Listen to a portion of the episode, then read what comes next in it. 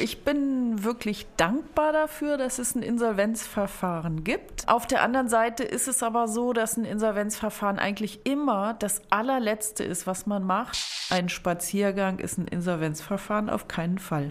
Ich kenne das auch aus Gesprächen, das geht dir hin und wieder dann auch mal nah, wenn dir ein Kunde so eine ähm, Situation dann offenlegt. Und da braucht man halt ordentlich auch Empathie, ähm, damit du dich in den Kunden hineinversetzen kannst. Kopfgeld denn Geld beginnt im Kopf.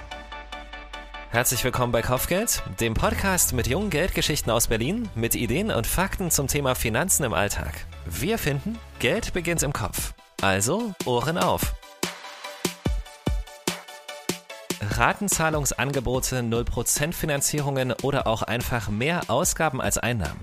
Wie schnell du in eine Schuldenfalle geraten kannst, das haben wir in der vergangenen Episode Kopfgeld besprochen, aber auch, wie du da allein wieder rauskommst. Im zweiten Teil steigen wir noch etwas tiefer ins Thema ein. Wir klären, welchen Unterschied es zwischen Schulden und einer Überschuldung gibt, was genau eine Privatinsolvenz ist, wann eine Umschuldung Sinn macht und ab welchem Punkt du Hilfe in Anspruch nehmen solltest. Das sind unsere Gäste Susanne Wilkening von der Schuldner- und Insolvenzberatung der AWO Berlin-Spree-Wuhle und Visa Ferresi, Mitarbeiter der Berliner Sparkasse im Club zur Hohen Kante der Filiale in Berlin-Friedrichshain. Ich bin Michael, das ist Kopfgeld, der Podcast der Berliner Sparkasse. Schön, dass du dabei bist.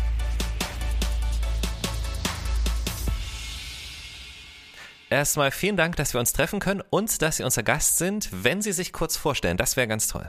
Ja, mein Name ist Susanne Wilkening und ich arbeite bei der Schuldner- und Insolvenzberatung der AWO Berlin Spree-Wuhle seit ungefähr 20 Jahren. Ich leite diese Stelle. Ich liebe meinen Beruf, kann ich wirklich gleich vorab schon mal sagen. Ja. Ähm, das ist so eine interessante Mischung aus Sozialarbeit, Dienstleistung und Juristerei. Okay, der Teil mit der Juristerei, vielleicht äh, sind wir da schneller, als wir denken. Vielleicht hat sogar die erste Frage damit zu tun, worin besteht denn der Unterschied zwischen Schulden und einer Überschuldung? Also ähm, Schulden haben wahrscheinlich die allermeisten Menschen. Man geht davon aus, dass in Deutschland ungefähr so 80, 85 Prozent der mhm. Leute irgendwelche Schulden haben, sei es ein Dispo oder man studiert und bekommt BAföG BAföG oder man hat sich ein bisschen was geliehen von einem Freund. Ähm, das ist nicht unbedingt das Problem und man muss ja auch sehen, unser Wirtschaftssystem will das auch, dass Menschen Schulden machen und ähm, konsumieren und zum Bruttosozialprodukt irgendwie als Schmiermittel dann eben auch ein paar Schulden machen.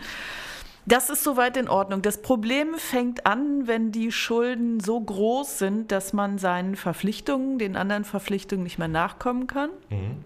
Längerfristig.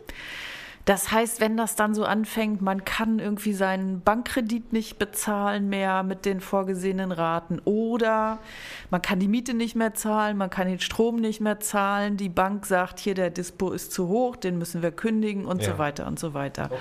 Also dann, wenn man es nicht mehr schafft, die Schulden so abzutragen, wie es vorgesehen ist, dann ist man normalerweise überschuldet und dann fangen die Probleme wirklich an. Und was wahrscheinlich dazu kommt, es ist ja zum Schluss auch ein eigenes Empfinden, oder? Also ich meine, jeder hat so eine andere Vorstellung oder einen anderen Bezug zu seinem Geld und zu seiner ganzen Situation wahrscheinlich auch. Ja, also es ist, das Ganze ist natürlich auch sehr subjektiv. Also es ist wirklich sehr unterschiedlich, warum uns die Leute hier aufsuchen. Es gibt äh, zum Beispiel, ich habe gerade eine ältere Frau in der Beratung, die hat nur in Anführungsstrichen einen früheren Dispo. Mhm 1700 Euro. Die hat Rente und Sozialhilfe, aber die kann nicht mehr schlafen, ob der Inkassobriefe. Ja, also da ist die Summe nicht so hoch, aber entscheidend ist der Leidensdruck immer. Ähm, die durchschnittliche Schuldenquote bei unseren Ratsuchenden, und das deckt sich so mit den Deutschlandzahlen, liegt so bei ungefähr 30.000 Euro. Und dann ist natürlich immer die Frage, was, was sind für Ressourcen da? Ist ein gutes Einkommen da? Dann kann man auch 30.000 abtragen oder ist kein Einkommen da, was mhm. irgendwie das erlaubt? Ne? Also man muss immer diese Relation zwischen den Schulden und dem Einkommen oder Vermögen und den vorhandenen Möglichkeiten herstellen. Das unterstreicht gerade total einen Satz, den ich auch mit einer Kollegin von der Berliner Sparkasse besprochen habe im Vorfeld, ähm, dass einen die Schulden nicht zwingend in eine finanzielle Schieflage bringen müssen. Wenn sie es aber doch tun, dann landen wir irgendwann beim Begriff Privatinsolvenz und das würde ich gerne mal klären. Ist die Privatinsolvenz eine gute Möglichkeit, um meine Schulden loszuwerden oder ist sie prinzipiell immer der letzte Schritt? Ja, sagen wir mal so, ich bin wirklich dankbar dafür, dass es ein Insolvenzverfahren gibt, Okay. in dem sich Leute in absehbarer Zeit entschulden können und einen Neustart dann wieder machen können. Ähm, auf der anderen Seite ist es aber so, dass ein Insolvenzverfahren eigentlich immer das allerletzte ist, was man macht. Das heißt, man prüft erst alle anderen Möglichkeiten. Gibt es Möglichkeiten, Vergleiche zu schließen mit Einmalzahlung oder Vergleiche mit Ratenzahlungen? Gibt es irgendwie Vermögen, was man noch vielleicht flüssig machen kann und die Schulden dadurch abtragen kann? Gibt es Drittmittel? Manchmal gibt es ja wohlwollende Verwandte, der Erbonkel von irgendwoher oder ähm, in ganz wenigen Fällen auch Stiftungen, die Umschuldungsdarlehen geben. Also erst wenn das ganze Repertoire nicht funktioniert, ist ein Insolvenzverfahren eine Option. Und das macht man aber nicht einfach so, weil ein Spaziergang ist ein Insolvenzverfahren auf keinen Fall. Es ist trotzdem gut. Also ich meine, das höre ich ja trotzdem raus. Die Tatsache, dass es das gibt, rettet wahrscheinlich ganz viele vor Ja, dem totalen ja, Ruin Fall. oder beziehungsweise das, dem, dem richtig runterkommen. Ja, auf jeden Fall. Also bei uns ist es so von unseren Zahlen her, wir müssen ja auch eine Statistik führen. äh, Wir werden öffentlich finanziert. Dafür müssen wir so als quasi Gegenleistung auch ganz viele ähm, anonyme statistische Daten melden. Ja. Und es sind ungefähr 65 Prozent der bei uns Beratenden, die dann doch in Insolvenzverfahren gehen. Von Also, von, also wenn wir 100 Prozent Ja. die Leute, die bei uns in der Beratung sind und 65 Prozent davon gehen über kurz oder lang ins Insolvenzverfahren. das So ist es. eine relativ hohe Zahl, oder? Es Ja, kommt mir ja. das nur so vor. Nö, das ist eine relativ hohe Zahl. Sie müssen aber auch bedenken, die Menschen, die hierher kommen, haben in der Regel zwei, drei, vier Jahre lang schon versucht, das irgendwie selber in den Okay. Griff zu kriegen. Die machen, sagen wir mal, die haben bei zehn Stellen Schulden, dann machen sie mit dem ersten und dem zweiten eine Ratenzahlungsvereinbarung, weil der drängelt, weil der irgendwie in Kassobriefe schreibt und so weiter. Dann halten sie die Raten ein, dann kommt aber der dritte oder der vierte oder der fünfte. Und dazu kommt natürlich auch, das sind immer Geschichten vom Scheitern. Das sind immer Geschichten von ich habe verloren, ich habe es nicht geschafft. Und sich auch das einzugestehen, dauert in der Regel sehr, sehr lange. Das heißt, die Leute kommen nicht aus vollem Lauf hierher, ey, mach mal, sondern die haben in der Regel schon wirklich ganz lange Leidensgeschichten hinter sich. Ähm, kommt die dann, sagen wir mal, freiwillig in Anführungsstrichen, aber schon noch aus eigener Kraft? Oder haben Sie auch die Möglichkeit, äh, keine Ahnung, Leute zu motivieren oder so? Oder ist das, ist das wirklich, Ja, ja, ja, das, das klingt so krass, Ich wenn Sie sagen, es geht gar nicht mehr anders, ne? Und dann bin ich bei Ihnen. Ja, also ähm, sagen wir mal so, ähm, wir sind sehr, sehr gut vernetzt. Ja, das heißt, wir arbeiten mit vielen anderen Stellen zusammen, mit denen wir kooperieren oder irgendwelche vernetzten Kontakte haben. Das fängt an vom Sozialamt über das Jobcenter, über Suchtberatungsstellen, über Eheberatung, Familienberatung, alles Mögliche. So. Ähm, auch in diesen Stellen wird manchmal thematisiert, gibt es ein Problem in Bezug auf Schulden? Willst du nicht mal was machen? So, und wenn dann die Motivation groß genug ist, weil entweder die Freunde es sagen oder so eine Stelle irgendwie auch ein bisschen mitmotiviert. Oder auch, weil man eben alleine irgendwann zu dem Schluss kommt, ich pack's nicht alleine, dann kommt man hierher. Wirklich sehr, sehr selten, leider, relativ früh, sondern meistens wirklich erst nach einem langen, langen Weg. Und ich glaube, die größte Schwelle ist wirklich, sich das einzugestehen, ich hab's nicht gepackt. Weil es sieht ja so aus, als ob alle anderen das schaffen, ja. Man sieht ja Armut so gar nicht so richtig. Ne? Also wenn sie sich mal so auf die Straße stellen, da sieht niemand so aus, als ob er irgendwie jetzt derjenige wäre, der 50.000 Euro Schulden hat. Das sieht man nicht. Das heißt, man hat so ein bisschen das Gefühl, ich bin ganz alleine und ich hab's nicht gepackt. Und da ist die Hürde unheimlich hoch, sich das erstmal einzugestehen. Ähm, ich möchte noch mal kurz auf das Insolvenzverfahren eingehen. Was kommt denn da im Einzelnen auf den Schuldner oder die Schuldnerin zu, dass wir das noch mal so kurz zusammenfassen? Ähm, man hat in einem Insolvenzverfahren bestimmte Pflichten. Man bekommt einen Insolvenzverwalter, mit dem muss man kooperieren die ganzen drei Jahre. Also den muss man vor allen Dingen immer mit Unterlagen füttern, Kontoauszüge, Lohnbescheinigung, ein neues Kind bekommen, Geburtsurkunde geheiratet, umgezogen, neue Arbeit, Arbeit gekündigt, was auch immer. So, Okay. also das ist kooperieren. Das nächste ist, ähm, man muss arbeiten. Und wenn man keine Arbeit hat, muss man sich um Arbeit bemühen. Man muss auch damit rechnen, dass vielleicht der Insolvenzverwalter mal sagt, zeig mir mal die Arbeitsbemühungen der letzten sechs Monate. Kann passieren. Wenn man gut verdient, muss man abgeben. Das richtet sich nach der Lohnpfändungstabelle. Mhm. Das ist so einigermaßen verträglich, ist aber natürlich, wenn man einen gut bezahlten Job hat, auch irgendwie nicht, ja, kein Spaß, sagen wir es mal irgendwie so. Wenn man Vermögen hat, wird das Vermögen verwertet zugunsten der Schulden. Zum Beispiel ein Auto in Berlin ist in der Regel nicht notwendig, sodass man damit rechnen muss. Das wird dann eben verwertet. Ja. Ähm, ja, das sind so die wesentlichen Pflichten. Gibt so ein paar Nebenpflichten, Erbschaft oder Hälfte der Erbschaft rausgeben, solche Sachen. Aber man ist wirklich in der Zeit geschützt vor Zwangsvollstreckung, vor Mahnung, vor Inkasso, allem Möglichen. Da passiert nichts mehr. Aber unter dieser Schutzglocke muss man sich halt Mühe geben, sich redlich zu verhalten, ja. Geld herbeizuschaffen. Man ist nicht verpflichtet, Erfolg zu haben. Also wenn ich mich immer bemühe und ich habe immer nur schlecht bezahlte Arbeit bekommen, ist es okay, aber ja. man muss sich Mühe geben, von Anfang bis zum Ende.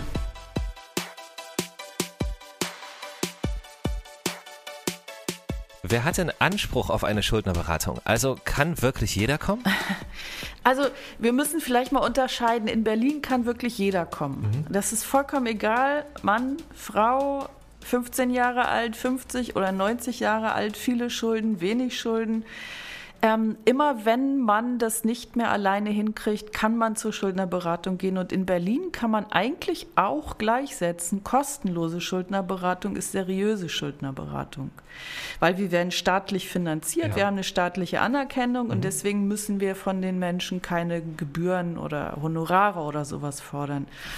Ähm, deutschlandweit sieht das ein bisschen anders aus. Manche Beratungsstellen äh, müssen irgendwie Kostenbeiträge erheben und manche dürfen nur, keine Ahnung, Jobcenter-Kunden äh, bedienen und so weiter und so weiter. Das sind so verschiedene Hürden. In Berlin aber kann wirklich jeder kommen, der meint, ich brauche jetzt wirklich Hilfe. Mhm, das ist schon mal gut zu wissen. Und wie schnell komme ich an einen Termin? Dauert das sehr, sehr lange?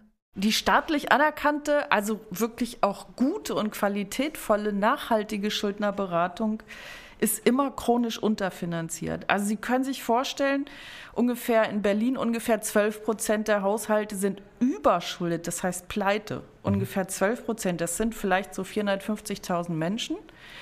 Und wir haben in den staatlich anerkannten Stellen 100 Beratungsstellen, also 450.000 Hilfesuchende. Kann man sich jetzt und, äh, ausrechnen. Äh, ja. so, Sie betreuen ähm, 4.500 Leute, theoretisch müssen. Ja, ja, na, die kommen ja nicht alle, ja. Wir ja, haben ja. ja. eben schon irgendwie gehört, die brauchen in der Regel lange, um irgendwie mal zu mhm. Potte zu kommen. Ähm, man kriegt eigentlich einen ersten Termin relativ schnell, also in unserer Beratungsstelle innerhalb von sieben Tagen und Notfälle schieben wir sogar noch dazwischen, also wenn eine Kontofendung ist oder der Vermieter hat gekündigt wegen Mietschulden oder so. Ähm, wir haben auch noch eine offene Pfändungsschutzkonto Sprechstunde jede Woche, wo man sich so eine P-Konto-Bescheinigung über einen höheren Freibetrag ja. ausstellen lassen kann. So, und dann, ähm, wenn dann die Menschen in den ersten ein, zwei, drei Beratungen so fit sind, eine Wartezeit zu überstehen, dann kommen sie auf die Warteliste und die Wartezeit bei uns im Moment liegt bei fünf Monaten. Okay zur Übernahme in eine längerfristige und kontinuierliche Betreuung, die dann wirklich aber das ganze Spektrum auch umfasst. Also es ist bei uns nicht nur irgendwie ein bisschen Dienstleistung, wir machen mal irgendwie ähm, die Vorbereitung von einem Insolvenzverfahren, sondern das Ziel ist eigentlich immer, dass die Leute wieder aus eigener Kraft stark mhm. und gut leben können. Ja. Das heißt, da gehört irgendwie ganz viel psychosoziale Arbeit dabei. Da gehört ähm, manchmal auch, keine Ahnung, so Sachen wie irgendwie mit dem Vermieter verhandeln oder irgendwie einen neuen Stromvertrag besorgen oder trainieren, mit dem eigenen Geld überhaupt mal auszukommen. Manche Leute haben ja auch da Bedarf. Ähm, ja, die Ratsuchenden, das ist immer so eine Wundertüte, ist mit ein Grund, warum ich meinen Job so liebe, weil wirklich jeder Fall anders ist. Ja, und weil man immer genau hingucken muss, was ist hier nötig, damit dieser Mensch in absehbarer Zeit aus eigener Kraft selbstbestimmt wieder durchs Leben gehen kann. Eine Frage habe ich noch. Ähm, haben Sie manchmal auch die Möglichkeit, ganz persönlich auf junge Schuldnerinnen und Schuldner einzugehen? Also auch neben der Beratung mal persönliche Ratschläge zu geben? Also ich, ich würde das eigentlich gern so in zwei Teile, wenn ich das mal darf, Na irgendwie klar, gerne. unterteilen. Das eine ist so, so persönliche Ratschläge und da ist eigentlich das A und O, dass ein junger Mensch sich für das eigene Geld interessiert, Mhm. auch für die Grenzen des eigenen Geldes und für die Folgen von dem, was ich jetzt eigentlich mit meinem Geld irgendwie mache. Ja. Das ist das A und O und daraus entwickelt sich alles Mögliche. Wenn ich ein Verhältnis zu meinem Geld habe und weiß, okay, ich habe 400 Euro im Monat, dann kann man auch so Ideen entwickeln, wie zum Beispiel mal so ein Haushaltsbuch führen oder auch die Sparkasse hat ja das auch als App, ja, das ist ja irgendwie ganz klasse eigentlich, finde ich wirklich gut. Schön, ja. dass Sie das sagen. Genau. Ja, doch, das finde ich wirklich. Wir sagen es dann später auch nochmal, aber das so ist natürlich ich viel finde das wirklich hilfreich. Also dann kommt man auf so Ideen zu gucken, wo bleibt eigentlich mein Geld, was kann ich mir leisten, was kann ich mir nicht leisten. Während wenn ich so gar kein Verhältnis zu meinem Geld habe, dann flutscht mir das weg. Mhm. Und dann gucke ich eigentlich nur danach, ja, wo kriege ich jetzt irgendwie noch mehr Geld her? Ein bisschen Dispo vielleicht irgendwie. Gibt ja bestimmte Banken, die auch sehr gerne dann Kredite vergeben oder Kreditkarten rausgeben und so. Und da kann ich dann in relativ kurzer Zeit ja auch in finanzielle Schwierigkeiten kommen. Auch wenn ich so im Internet nicht aufpasse, was ich da so anklicke. Ja. Das ist so das Grundsätzliche, wirklich so ein Verhältnis zum eigenen Geld entwickeln und sich darüber irgendwie Gedanken machen. Alles andere ergibt sich dann. Das andere, der zweite Strang ist eigentlich wirklich das, ähm, ja, wo, wo verschiedene Leute schon seit vielen, vielen Jahren versuchen, ähm, was zu verbessern. Und das ist das Thema finanzielle Allgemeinbildung in den Schulen, in den allgemeinbildenden Schulen. Ja. Also im Unterricht. Ja, und da sind, da muss man unheimlich dicke Bretter bohren, weil die Lehrkräfte sagen, und da haben sie ja auch recht, was sollen wir eigentlich noch machen? Wir haben eine unheimliche Fachstofffülle, wir müssen Ja. unsere Schüler auf die Prüfung vorbereiten, dann müssen wir Gender machen und Antigewalt und Antidrogen und so. Wir sind doch hier keine Erzieher. Wir haben selber auch ein Präventionshandbuch geschrieben, Money Care heißt es. Ich kann Ihnen das nachher auch mal mitgeben. Super gerne. gern. Ja. Ähm, aber es ist wirklich unheimlich schwer, das dahin zu kriegen, wo es hingehört, nämlich an die Schulen, weil einfach viele Kinder es im Haushalt bei den Eltern nicht lernen. So ist es einfach. Und die sind dann besonders gefährdet, sofort bei Erreichen der Volljährigkeit. Ja, vorher ist, ja, kann man auch vorher, aber eigentlich bei Erreichen der Volljährigkeit. Vorher ist schwieriger mit den Verträgen die, auch, ja. Genau, voll in die Schwierigkeiten zu kommen. Und was man, was man eigentlich ja auch braucht, ist wirklich so eine Art, wie soll ich das nennen, so eine Art kritische Konsumkompetenz auch, ja. Wir sind Verbraucher, ja, die Forschung geht davon aus, uns erreichen am Tag ungefähr 100 Werbebotschaften so, dass wirklich das Belohnungszentrum Nucleus accumbens anfängt zu feuern. 100 Ja. am Tag.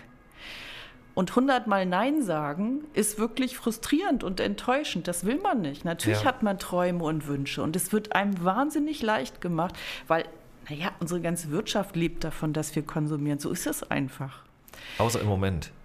Das, das ist, Im Moment, ja, das stimmt Wirklich, das Ja. ist krass. Das Ja. ist ja, ähm, natürlich können wir konsumieren und es gibt ja auch so Auswege, einfach Ja, woanders zu konsumieren. Aber dieses äh, jetzt über die Friedrichstraße fahren, wo man denkt, ich mache gerade was verkehrt, weil hier ist sonst keiner außer ich, ähm, das, da sieht man das Ausmaß Das davon, ist irre, so, ne? Ja, warum das die Leute auch. Das dort auch ich auch, waren. ja. Ähm, um, die waren dort, um zu konsumieren. Ja, das So. ist echt beeindruckend. Aus keinem ja, anderen Grund. Das ist wirklich, das ist ja auch so ein Stück ähm, Jugendkultur und Freizeitverhalten, ja. Also Absolut, na klar. Das ja. ist äh, Beschäftigung. Man könnte böse ausgedrückt, könnte man auch sagen, es ist Zeitvertreib. Ja. Susanne Wilkening, vielen Dank. Das war unglaublich aufschlussreich. Danke, dass Sie sich für uns die Zeit genommen haben. Gerne, Dankeschön. gerne. Zum Learning aus unserem ersten Podcast zum Thema Schulden gehörte auch, sich der eigenen Schuldensituation bewusst zu sein und verantwortungsvoll damit umzugehen. Der erste und auch sehr wichtige Schritt dabei ist meistens ein offenes und ehrliches Gespräch. Zum Beispiel mit Visa. Er ist Mitarbeiter der Berliner Sparkasse und berät euch im Club zur Hohen Kante der Filiale in Berlin-Friedrichshain. Visa, das waren deine Worte, ne? Also so sinngemäß, wir müssen halt drüber reden, auch wenn es unangenehm wird. Klar, niemand redet gerne über seine Schulden. Das merkt man auch, ähm, wenn der Kunde dann einem, vor einem sitzt. Wichtig ist es als Berater dann irgendwie so ein bisschen die richtigen Fragen zu stellen, ja. ähm, dass der Kunde merkt, hey, da sitzt eine vertrauenswürdige Person, der arbeitet hier im Beruf, der kennt sich damit aus, dem kann ich jetzt einfach mal erzählen, was mir auf der Seele liegt und wo der Schuh drückt. Ja. Ähm, wir hören uns das auf jeden Fall sehr, sehr gerne an. Wir geben gerne Tipps und es ist auch, jetzt sage ich aus der Sicht eines Beraters, äh, es ist einfach ein super schönes Gefühl, wenn du vom Kunden zuhörst hören kriegst, hey, ich bin super dankbar, ihr habt mir äh, da echt mega geholfen. Ähm, ist echt was sehr, sehr Schönes, was man im Beruf ähm, lernt und macht. Es ist einfach schön, den Kunden quasi helfen zu können und der zu sein, der, der ein offenes Ohr hat. Weil, wie gesagt, unangenehmes Thema mit seinen Schulden würde man jetzt nicht vielleicht gleich zu seinen Freunden rennen, ähm, sondern da ist es gut, wenn wir als Institution, sage ich mal, ähm, dort einfach ein offenes Ohr haben. Mhm, das glaube ich auf jeden Fall. Es ist wirklich gut zu hören, dass so eine Situation niemand alleine bewältigen muss. Und ich kann das mal sagen an dieser Stelle, wir haben ausschließlich tolle Menschen getroffen gefunden, ja, also empathisch, super nett, das war schon wirklich auffällig. Bin ich auch fast ein bisschen beruhigt drum. Genau, das sind logischerweise Menschen, die sich so eine Geschichten öfter anhören. Ich kenne das auch aus Gesprächen, das geht dir hin und wieder dann auch mal nah, wenn dir ein Kunde so eine ähm, Situation dann offenlegt und da braucht man halt ordentlich äh, auch Empathie, ähm, damit du dich in den Kunden hineinversetzen kannst. Deswegen finde ich es gut, dass du mir jetzt auch bestätigen kannst, dass in so einen Schuldnerberaterstellen echt äh, gute, hilfreiche, kompetente und Total. empathische ja. ähm, Menschen arbeiten.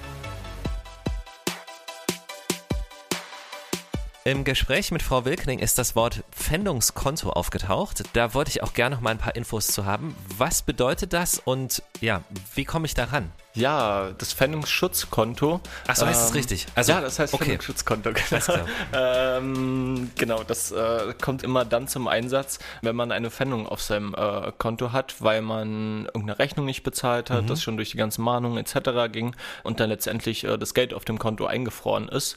Nun ist es so, Miete muss man ja trotzdem zahlen und Essen und Trinken auch in der Regel. Mhm. Deswegen ist dieses Pfändungsschutzkonto ähm, dort und kann bei der Bank aktiviert werden, sage ich mal. Also dein reguläres reguläres Girokonto wird dann in ein Pfändungsschutzkonto umgewandelt. Okay, es bleibt dasselbe Konto, aber es bleibt dasselbe okay. Konto, die gleiche IBAN, ähm, alles ja. bleibt quasi gleich. Ähm, man sollte nur wissen, man darf insgesamt ein Pfändungskonto haben. Das ist gesetzlich vorgeschrieben. Du hast dann ähm, deine gesetzliche Freisumme plus eventuell noch Kindergeld oder sowas, was da drauf kommt. Ähm, und von diesem Geld muss man dann ähm, quasi leben, weil alles, was mehr aufs Konto kommt, ist dann erstmal eingefroren und äh, für dich nicht, nicht verfügbar. Okay.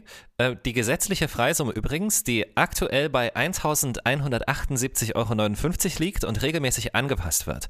Und es wäre sozusagen ohne Pfändungsschutz alles nicht verfügbar. Also das ist so der Kompromiss dabei. Genau, da hat dann der Gesetzgeber gesagt, nee, stopp, das geht nicht. Ja. Äh, wie gesagt, die Menschen müssen ja trotzdem weiter Miete zahlen, ihre Rechnungen zahlen, essen. Äh, was essen und trinken. Ja. Und deswegen gibt es quasi diesen gesetzlich vorgeschriebenen ähm, Freibetrag, damit man seinen Lebensunterhalt noch weiter bestreiten kann. Mhm. Ähm, ganz interessant übrigens, viele denken ja, es kommen erstmal so eine Reihe von Mahnungen, bis irgendwann mal das Konto gepfändet wird. Das muss tatsächlich gar nicht sein. Es gibt auch Fälle, wo eine Pfändung ohne Mahnung veranlasst werden kann. Und fand ich auch ganz spannend, erfolglose Mahnungen können zu einem negativen Schufa-Eintrag führen. So eine Pfändung kann auch manchmal ein echter Wachrüttler sein. Also das habe ich auch schon erlebt, dass Kunden dann im Nachhinein so viel Stress hatten, dass sie gesagt haben, boah, nie wieder. Nie wieder. Ich, ich, Absolut. ich ja. bin jetzt ein ganz anderer Mensch, äh, ja. was meine Finanzen angeht. Ist dann natürlich immer schade, wenn es erst zu dem Punkt kommen muss, äh, dass man dort irgendwie wachgerüttelt wird. Deswegen auch da wieder Vorsorge betreiben, sich einen Überblick verschaffen und wie gesagt nicht, nicht verzagen. Das ist ein cooles Angebot auf jeden Fall. Klar, ja. wir sind da, um den Menschen zu helfen ähm, und dazu gehören nicht nur die schönen Themen, sondern auch manchmal die unangenehmen Themen, über die man mal reden muss. Aber wie gesagt, man muss drüber reden, weil äh, auch hier Kommunikation ist der Schlüssel, wie bei allem im Leben. Vorher wird das, wird das nicht besser. Voll gut. Danke, dass wir auch geredet haben. Ja, sehr, sehr gerne. Es macht mir immer wieder Spaß, hier zu sein. Danke, freue ich mich sehr. Dann bis zum nächsten Mal. Jo, bis zum nächsten Mal. Eine gute Insolvenzberatung erkennst du unter anderem daran, dass sie kostenlos ist. Das geht zum Beispiel bei den Anlaufstellen für Schuldner- und Insolvenzberatung bei der ABO Berlin-Spreewude oder der Berliner Stadtmission. Das erste Gespräch in so einer Situation kannst du natürlich auch gern bei deinem Berater oder der Beraterin der Berliner Sparkasse suchen. Wie immer findest du alle nützlichen Links direkt in der Beschreibung. Und in den nächsten zwei Episoden Kopfgeld reden wir über das Thema Sparen. Wie sparst du heutzutage richtig? Lohnt sich das überhaupt noch? Und wenn ja, wohin sparst du dein Geld? Und wie gelingt nachhaltiges Sparen? Wir freuen uns, wenn du wieder dabei bist.